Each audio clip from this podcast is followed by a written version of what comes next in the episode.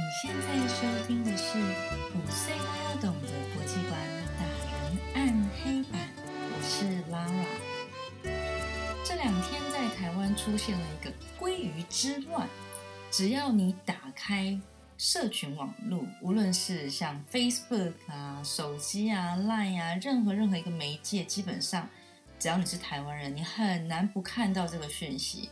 跟鲑鱼有关的，甚至于迷音都超多的。究竟这个鲑鱼之乱是怎么来的呢？原来最近有一家日本的回转寿司店，叫做石溪弄寿司郎，它推出了一个促销的活动，在三月十七到十八号中间，只要你的名字里面有“鲑鱼”这两个字的话呢，你就可以享享有免费，或者是呢至少九折或者五折的优惠。如果你的名字里面有“鲑鱼”同音同字两个都一样哦，哇，免费了。但是呢，如果你有两个字是同音的不同字的，你可以五折。如果你只有同音一个字，那你就享九折。每桌上限六人，结账的时候你要出示证件哦。因为这样子的活动呢，就还真的有人会冲到户政事务所去改名字。他的改名字呢？他怎么跟那个户政事务所的人说呢？他说：“哦，我有特殊理由必须改名。啊，改名叫什么呢？叫做郭鲑鱼冻饭。郭鲑鱼冻饭是哪招啊？还有一个最夸张的，他去改叫做李龟龟龟龟龟龟龟鱼鱼鱼鱼。好，我最后呢，很多鱼他写算了，我想的好累，随便啦。”就是有九个龟跟二十个鱼之类的，这样子有必要吗？这位同学，我必须承认，当我在一开始看到这个新闻的时候，我只是觉得啊，傻眼没有。但是让我越思考下去，越让我觉得这其实是一个蛮可怕的社会现象。是怎么样子的经济条件，或是社会的环境？会让人想要去做这件事情。当然，我们可以说做这件事情，就大部分都是年轻人嘛，反正就好玩呐。而且，反正名字换了是可以改的嘛。因为根据台湾的法律呢，一个人的一生呢有改名三次的机会，所以人家可能想说啊，反正我就改一下，就改回来也无所谓啊。这样也还可以吃个两天免费的鲑鱼寿司，有什么不好的呢？对不对？那改名字也不用多少钱啊，顶多就是跑一趟户政事务所。哦，不对哦，是跑两趟哦，因为你要先把你的本名改成跟鲑鱼有关的名字，然后之后呢再改回来，这样子一来一往呢，其实你就改了两次。这也是为什么这次的鲑鱼之乱呢会爆出来，这样子这么多人呢整个轰动，就是因为有人不知道小时候他的家人曾经帮他改过名，所以已经用掉过了一次。那么呢，他现在一来一回呢，再加二就等于三，于是他就会永远永远背负着鲑鱼之名活下去。老师说这一节 podcast 做的非常的突然，因为我刚刚其实就在编辑一个 podcast，那只是看到了在 Facebook 上面，然后就看到了有一些人有不同的想法跟留言，诶，我才忽然觉得说。天哪，每个人的想法居然可以差异这么大哎！因为我在我的朋友或者我的学生家长群里面，大家的好像 opinion 都跟我差不多。基本上我们都觉得说，怎么会这样呢？那是不是比较年轻的人才会做这种事情啊？还是这个鲑鱼之乱，到底我们的社会是有多么的需要鲑鱼，是多么的想要吃免费的呢？这个是不是一个？更深层的社会性、结构性的问题呢？那当我在其他人的 post 下面呢，在其他人的文那个 po 文下面留言，去稍微说明说了一下我的感想之后，那我就看到，哎，有更多不同的人去留言。有些人觉得说还好吧，反正改个名，谁没有年轻过呢？对不对？那那个年少轻狂、傻事，谁没有做过？那这也是一种人生经验呐。那等他老了以后再回头看，他可能会觉得很有趣，然后也会觉得说自己年轻的时候怎么会这么蠢，但是就很好笑，就可以一笑 置之这样子，我才发现，哎，我是不是应该要多看一看，或多听听不同的人的想法？于是就有了这一集的开始哦。我开始呢，在我认识跟不认识的群组里面呢，就问问看，说谁愿意提供一下自己的想法呢？我们来做一个呢远端的线上民意调查。所以接下来你会听到有在台湾不同城市、不同年龄层的人的想法，也有呢身在台湾或者是不在台湾的各个不同国家的人。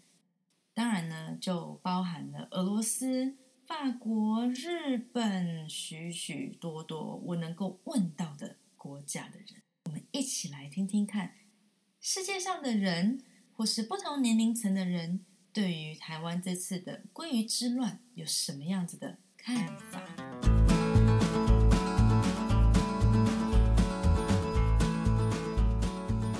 看到新闻，觉得现在的年轻人不知道在想什么，为了。贪小便宜吃鲑鱼就去改名字，难道不知道户政机关浪很忙吗？这样浪费行政资源，实在觉得很夸张。啊，大家好，我是俄罗斯人。关于这个信息的，我的想法很莫名其妙。因为你的名字是你的名字，呃，是家长给你的名字，然后你为了吃到饱把它改一下，说实话，感觉很不正常。俄罗斯人，我觉得不会这样做，并不是为了吃到饱，还是人家给多少钱，所以你要保护你的名，这是你家长给你的，所以啊，说实话，我个人的想法不是特别赞成这个事情。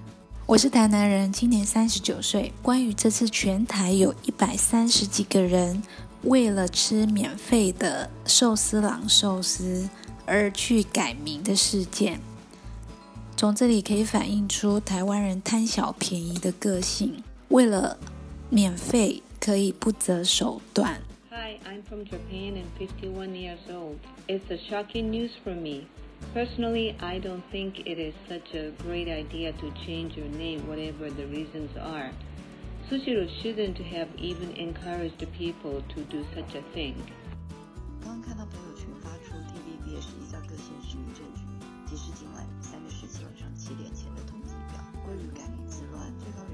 居然在热度里面的双北和高雄，是前三名，真的让人很无言。我个人认为，这已经不是我们所认知的城乡差距或贫富不均所导致的现象，而是整个社会秩序颠倒。嗯，其实应该说，关于这个归于之乱的这个现象啊。基本上这一段时间我是没有什么在发喽，但是呢，因为新闻跟你知道我们台湾的新闻媒体就是这种，就是隔壁家的事情，就是会不停的一直报，一直报，一直报，报到就是忍不住，就是你会想要看一下。然后呢，我觉得对于这件事情来说，我不太理解的就是。呃，应该说这种行销促销的手法，从以前到现在一直都有，但不知道为什么这一次，呃，特别特别的轰动，然后让这么多的人去做这件事情，不能用什么贪小便宜来。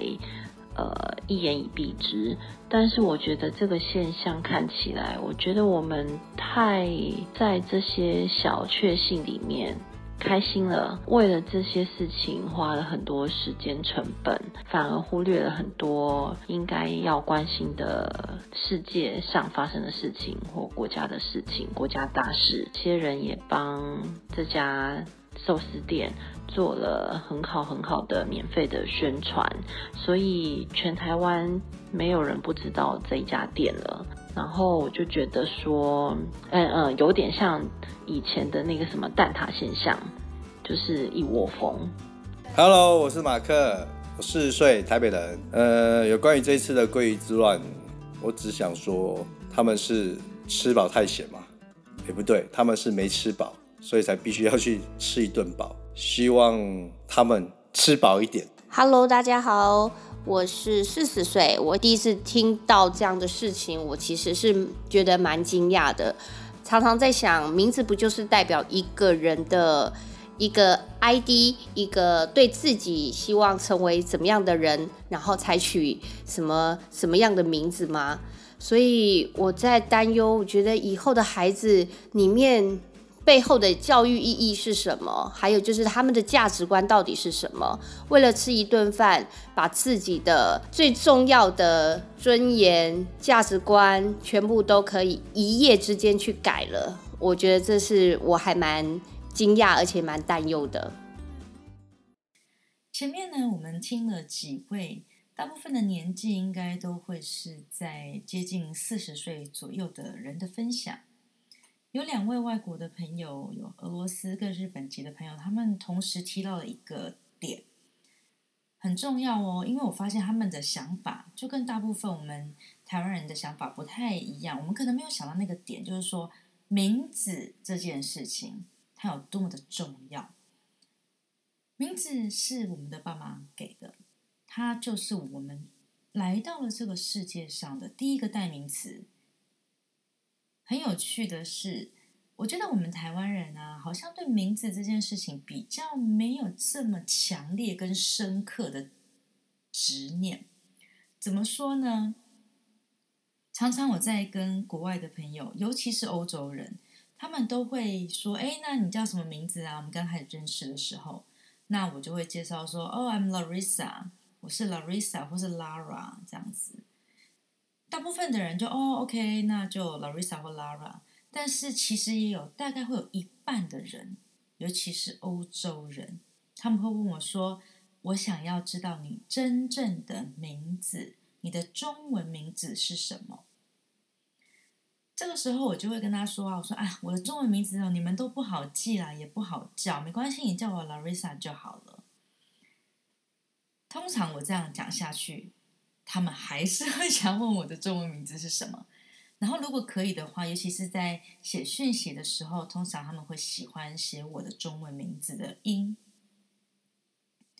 我会跟他们说，其实我们台湾啊，有一个很有趣的现象哦，我们在学习一个外语的时候，通常我们就会取这个外语的名字，所以从小到大呢，Laura 有很多很多个名字，从。刚开始在学英文的时候，那个时候应该就是英语补习班的老师，他就给我们几个名字让我们选嘛。那我第一个英文名字叫做 Sandy。后来呢，到了大概国中的时候，我记得那个时候有一出嗯美剧吧，非常有名。他不知道是不是叫《五口之家》，我有点忘记了。反正就是小他最小的那个女生，她叫做 Claudia。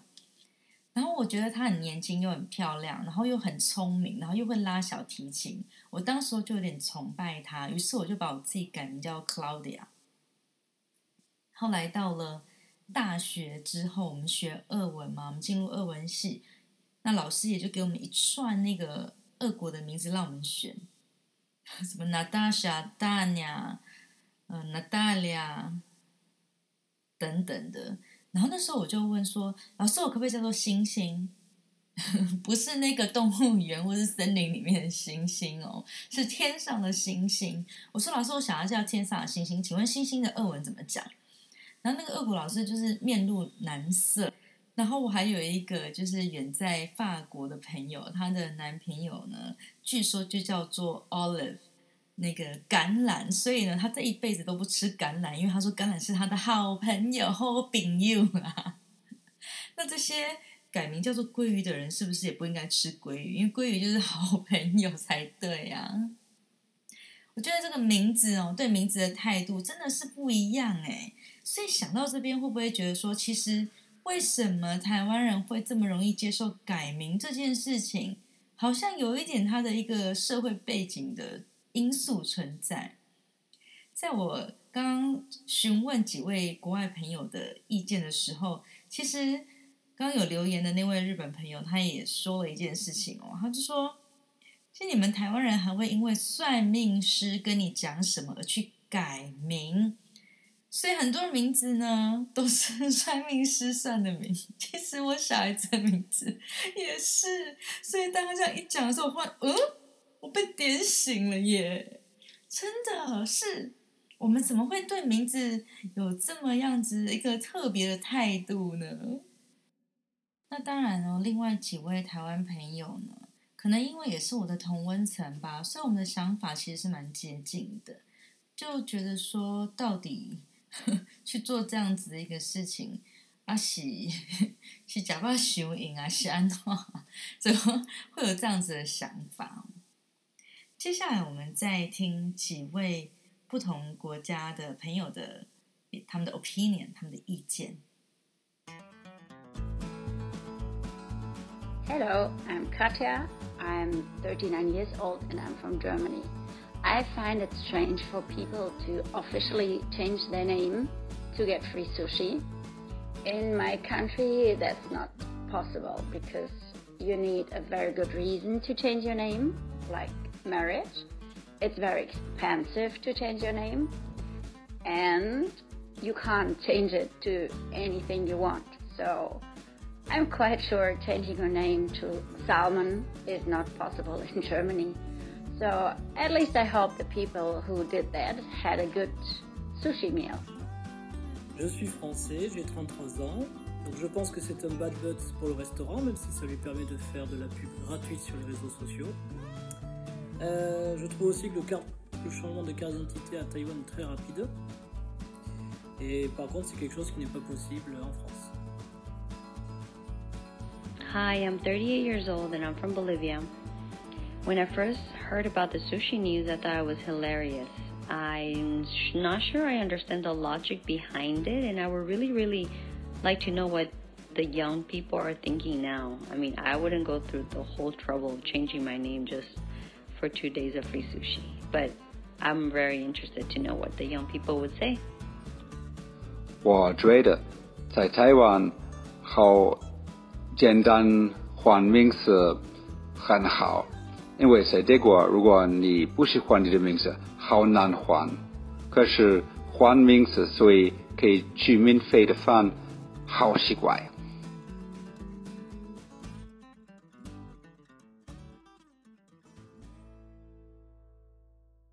不知道大家有没有发现一个很有趣的现象哦？我在一开始做这期节目的时候，我认为这是比较社会跟经济层面哦，好像说我们台湾人可能怎么会有些人会为了这个免费的书写去贪这个小便宜呀等等的。但是我发现啊，在我访问到不同国家的人他们的想法之后，诶，我就发现这个是非常特殊的一个文化情形。比如说，刚有一位法国人，他用法语留言，那他的内容主要是说，比起法国，台湾的行政系统效率快速的让人喜爱，在法国更换名字相当的繁琐，所以大概要为了吃免费的鲑鱼这件事情去改名字，嗯，不太可能会发生哦。这个跟另外的两位德国朋友或者是俄罗斯朋友呢，也是说。有这样子同样的说法哦，在他们的国家，基本上你要改一个名字，那应该是很麻烦的事情。你可能要先登记或者排队，然后网上预约，还不知道能不能网上预约。过了一两个月之后，你再去改，这行销活动可能就结束了。而餐厅呢，他当然也做了一个行销活动他可能本来就是想说啊，这样可以让大家来买啊，那做一些品牌的。跟这个活动的促销，不过这到底有没有达到他想要做行销的效果呢？我有看到一篇报道，他是写说正大传媒系的教授，一位郑教授，他说呢，他认为以消费者的角度来看呢，这样的促销方式不够诚恳。所以造成民众有贪便宜的心态，而去修理这样子不诚恳的店家。他认为，虽然寿司郎有博到声量和版面，但是对于品牌形象可能就不见得有加分，恐有伤害了。今天早上，Lara 去市政府办的一个品牌行销力的讲座。那在开始的时候呢，台上的讲师也提到了这一点。他认为这一次的这个活动，可能也许能够短时间冲到一点业绩，但是其实对于这个品牌的宣传，它其实是不见得是正面的哦。我想一开始这个寿司郎他在想要做这个活动的时候，应该是没有考虑到说台湾社会有这样子这么特殊的现象。也许就是想说，嗯，鲑鱼应该不会有，但是同音的，尤其是“鱼”这个字，我觉得女性同音的应该还是算蛮多的。也许是这样的出发点吧。没有想到我们台湾社会就是这么的神奇 啊！虽然事情过几天了，不过我还是觉得非常的 unbelievable。我觉得这次蛮有趣的啊，造成这样子的讨论。那。这一集 podcast 呢，我想我对于鲑鱼之乱这件事情，无论是关注或者是讨论呢，也就终止于此了。我要回去再去看我的国际新闻了。我只是觉得这个社会现象是蛮神奇跟有趣的，所以拿出来跟大家讨论一下。最后，我想要请大家来听一听三位八岁、九岁跟十岁小朋友他们的想法。记得哦，要先听完哦。五岁都要懂得国际观。我们下次空中见，See you，bye。I'm from Bolivia. I'm eight years old. And what about I think about the sushi promotion? I think that if it was forever. I will do it. But if it's like for two days, of course not. 呃，我九岁，我觉得那个要换成他的名字，换成鲑鱼的那个是，就得到一个 free sushi，我觉得没有非常有用。如果你的，因为在台湾那个政府说你只能换三次你的名字，和如果你的妈妈以前已经帮你换了两次的话。那你就会最后一次，那你就整个，你就整，你就一辈子以后就是当什么鲑鱼的。刚好如果你很年轻的话，如果才十八岁，那你就去坏了，那就真的有点奇怪。Hi, I'm eight years old and I'm from Taiwan. When I heard about the changing names for free sushi, I thought it was silly for the people who went through the trouble of changing their names, but smart for the restaurant because they're all over the news.